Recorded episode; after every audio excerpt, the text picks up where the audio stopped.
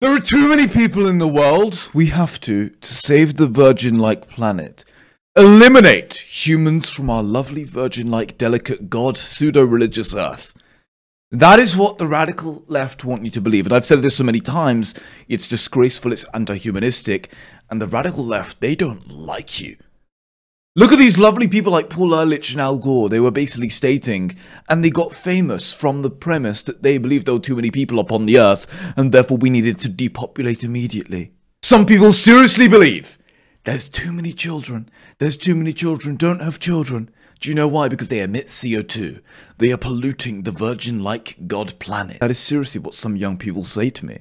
It is a disgrace. You're nuts in the head, dear. So Jordan Peterson in the past few hours went on to Fox News, and I want to highlight some of the most important points that they made, and to react to some of the commentary because he totally destroys the radical left, as they're called, and the absurd narratives in which have become so commonplace throughout our corrupted university systems, our educational systems today, in relation to literally spewing propaganda into these young, naive children and telling them that you are the enemy, you're bad, we need to pursue anti humanistic pol- policies and basically lock down the world to save us from climate change. And you thought I was joking? Well, as we can see later on, that is actually what some people, Klaus Schwab, are an advocation for. 65% of voters feel America is on the wrong track.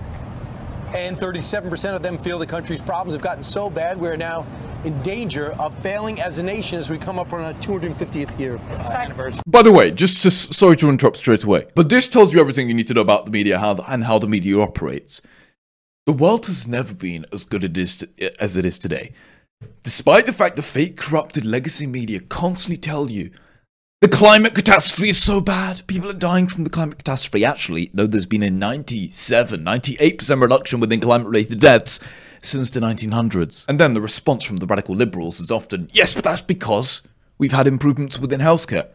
Are you telling me you don't tie improvements within healthcare productivity growth from GDP front to fossil fuels and cheap abundant energy? Logical, logical. But this tells you how the media operates. They love the fear, they love the catastrophization, they love telling you lies. And when you're constantly told, climate disaster, climate disaster, the world's gonna end, everyone hates you, you're the enemy, we need to depopulate immediately as Al Gore wants you to, then guess what? Bad things happen to consensus. That's right. Psychologist and author Dr. Jordan Peterson is here to react. Good morning. Good morning. Thanks morning. for joining us. What is your reaction to this? Well, I think if you spend 40 years demoralizing people, that it works. And we've spent probably more than 40 years. Since the mid 60s, we've been on a campaign to demoralize people. I think it started with the Club of Rome types who claimed that the world was overpopulated and that we are all headed to hell in a handbasket, and there's no evidence that any of that is true.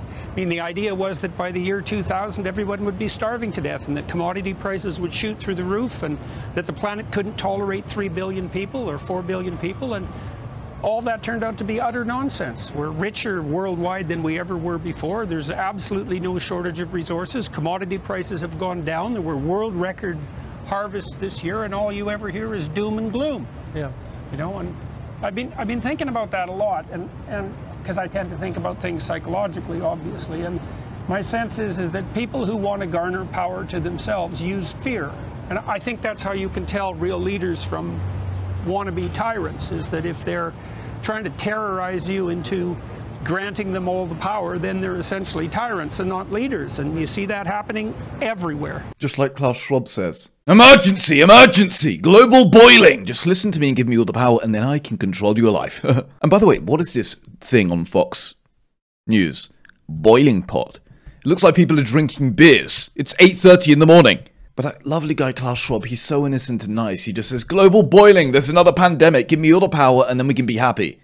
It's like, Klaus, there's no emergency, you silly prick. Always an emergency in this world. Emergency, emergency. Get a life. That bloody Director General of the UN. He's such a dirty man. He was saying the other day the world is boiling. Come to the UK, my friend. It's freezing cold and it's the middle of summer. We've entered into an era of global boiling. Yeah, get a life. Now, I've argued this so many times in the past, but I've stated that the environmentalistic movement is a pseudo religion in which places God in the same hierarchy as the godlike virgin planet, the Earth, the Gaia. And the environmentalists have basically concocted a pseudo religious story in which paints an image of the human parasites of the earth being analogous to evil. And this is very clear when you look at people such as Paul Ehrlich and Al Gore, my best friends in the world. Paul Ehrlich, as we'll discuss momentarily, was an advocation for the population bomb. He wrote about and was famous for this idea that there were too many people upon the earth. And his plan was to impose depopulation measures. His plan was to literally stop reproduction. His plan literally was to limit all population growth, depopulate actually, more conspicuously, in order to save this lovely virgin planet. What seems very clear to me, just tying on to what Jordan said before we get it back into the other clips, is that we as sapiens need to live by some sort of story. And this story often consists of a hierarchy of desires. And at the top of that hierarchy is commonly a primary moral objective. There are different kinds of stories. One story, just to explain my point in relation to the radical environmentalistic cult and pseudo religion. The environmentalistic cult, the environmentalistic story that they've created, is an anti humanistic story in which, at the top of the primary moral hierarchy of desires within their story, the flourishing of humans is not at the top of that hierarchy. Most people take pro humanistic stances upon life, meaning that their desire is to ensure the flourishing of the human species, the species to human flourishing species being at the top of the moral hierarchy. However, there are also an array of examples of anti humanistic philosophies, and this is exactly what you see within the environmentalistic movement today, namely the fact that they believe that there is a higher moral goal and standard than the flourishing of humans. The point that I'm making is within the environmentalistic movement, they have a anti-humanistic stance that they've, that they've created, in which, at the top of their story, they've placed a virgin-like planet as a delicate nurturer, and which has been exploited and ruined by the supposed parasitical evil white, male-dominated racist and capitalistic system. And thus, I believe the true philosophy of the environment, uh, environmentalistic movement is not to limit CO2, or it's not to save the planet, let's say. The true philosophy and the true moral objective they've created within their story, perhaps subconsciously, I believe actually, is to elim- eliminate all human impact upon the virgin like planet. You may think at first glance that the true objective of environmentalism is to limit CO2, right? Wrong. Surely, if their plan was to limit CO2, then their actions would line up to this, right? But it's not true. The actions do not line up to the elimination of CO2 or the limiting of CO2. If their true goal on the environmentalistic movement was to limit CO2, then why are the radical environmentalists against nuclear energy, for example, in which emits no CO2? It's by far, by far the safest form of energy we have ever seen in the world. And plus, it's cost effective on a scale in which is analogous to that of fossil fuels. So, the point that I'm making is that this tells you everything you need to know. Their true philosophy in which they're operating upon is not to limit or eliminate CO2, but instead it is to eliminate all human impact upon the virgin like planet because they've created this skewed philosophical rubbish story, pseudo religious story, in which places the humans as a parasite, an evil capitalistic male dominated parasite of the earth, and they have this strange godlike complex in which the earth is analogous to some sort of virgin, some sort of delicate creature, equating this to a godlike status. Jordan, who are the 35% who think we're on the right track? Who are those people? They're probably people who are temperamentally optimistic. You know, I mean, some of some of what determines people's attitudes about the future varies with the circumstances. But some people, you know, they're so optimistic by central temperament that even if they're in a crisis, they're not going to be upset. So, So that's a good thing. yeah, well, they also tend to be conservatives because we know as well that the most unhappy people, the most unhappy people are liberal men, and then I think the next most unhappy people are liberal women, and so. Well, so the happy ones are, are optimistic and they mm-hmm. tend to be conservative. Who would have guessed that the liberal men, they're the most unhappy people within society? Do you know why? Because they're told by the radical left, by the radical conspiracy left, they're told, you as a male, you are terrible. If you touch a woman, it's so bad you have to ask her in written form, in written legal permission, to dance with her. They tell you that you as a man, you're terrible because you get ahead of women. You are part of this capitalistic patriarchal system of domination, and which is totally bullshit beyond comprehension. They tell you you can't look at a female because it's part of the sexualization of the female. And these liberal men are just like, yeah, yeah, I agree. I totally agree. I'm so bad, aren't I? No wonder I'm bloody unhappy. And it's like just the whole kind of radical left generally. They just solely tell you it's not the biggest kind of burden. They just tell you the world is going to end every year. And they've been saying that for the past 50 years. And they just tell you you can't go on holiday because it, just in case you pollute too much CO2, we might burn the world like you've never seen before. They just tell you that we need to lock down, stay at home, you can't see your friends. They just tell you that society is built upon racism, that the West is built upon racism, that everything that you do is institutionally racist. It's really not the biggest burden. I don't know why they're unhappy. I can't think of one reason. I know you told me you spend time in Boston, a lot of time Yeah, in Boston, but yeah, you're yeah. Canadian, but you spend a lot of time in America, so you got a Yeah. sense of both. So, is your sense that America feels negative about our own country because of an alco- a, a deliberate plot to make us not like what we have, feel guilty for what we've obtained, to resent our past? Or is this something that just happened? Or do you think it's someone scripting this? Well, I think there's two things that are happening. Is that there, the culture war is a war between systems of ideas, and, and it's a, essentially a war between the ideas that are part and parcel of the classic Western tradition that's grounded in, in the biblical corpus, essentially, so Judeo-Christian culture, and the counter-reaction to that, which is kind of what, what post-Enlightenment Marxism. And so you have a war between two sets of ideas. But then you also have people who are acting directly in, you know, a quasi-conspiratorial manner. The Club of Rome types, for example, from the 1960s, who decided back then that, like as I said earlier, that the planet is going to hell in a handbasket and that something has to be done about that emergency. And so you know, And we're the problem. We're the problem. Yeah, But- there's but too how- many human beings on the planet. That's a good way of identifying people who are definitely not your allies. If people think people who think there are too many people on the planet, that is not a good thing to think. Could- That's could- like something with genocidal. That's got genocidal implications. Can I implications. just ask you, just, just about our country in particular? And by the way, this is what we reported about. You may think this is far too conspiratorial, but organizations such as WEF, in which I don't believe they run the world as many of you do, but I believe the World Economic Forum has huge influence when it comes to policies of the nation state, and simultaneously, regardless, they have influence over ideas. And many of the ideas in which they push forward are just disgraceful beyond comprehension, incredibly anti humanistic. And guess what they were saying recently? We need climate lockdowns and we need a 75% reduction, according to the Wall Street Journal. Within rapid cars, within cars, we need to reduce cars by 75%. I believe by 2050, their plan was. In a recent report, and you can read this all on Darntons.com, the Wall Street Journal highlighted the World Economic Forum's ambitious goal reducing the number of cars worldwide 75% by 2050. And this is fairly ironic considering lovely Klaus Schwab. My name is Klaus. He goes around in his lovely private jet. And the same with Bill Gates. They go around in their lovely private jet.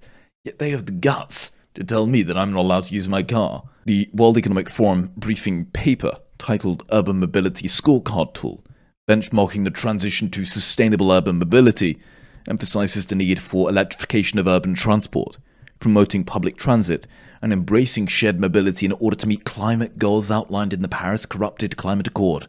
However, achieving this drastic reduction in cars within a short time frame poses significant challenges and demands obviously central planning in which the World Economic Forum Klaus Schwab loves. The point that I'm making is that this is all in the name of radical environmentalism, in which they basically believe that everything that you do as a human contributes towards the diminishing, kind of destroying of the planet, I should say. The report suggests that electrification, public transport, and shared mobility is essential for meeting the meeting the, the needs of urban residents and reaching the goals in the Paris Agreement, reducing the number of vehicles from a potential 2.1 billion to 0.5 billion. The WEF claims could slash emissions from passenger vehicles 80%, thereby reducing atmospheric CO2 levels by almost 4 billion tons per year. Yeah, I mean, it's all well saying that, but once again, it's anti humanistic. It is not putting human flourishing at the top of the primary moral hierarchy of desires. I mean, of course, we can cut emissions. We can also cut emissions, as Greta Blunderberg wants to do,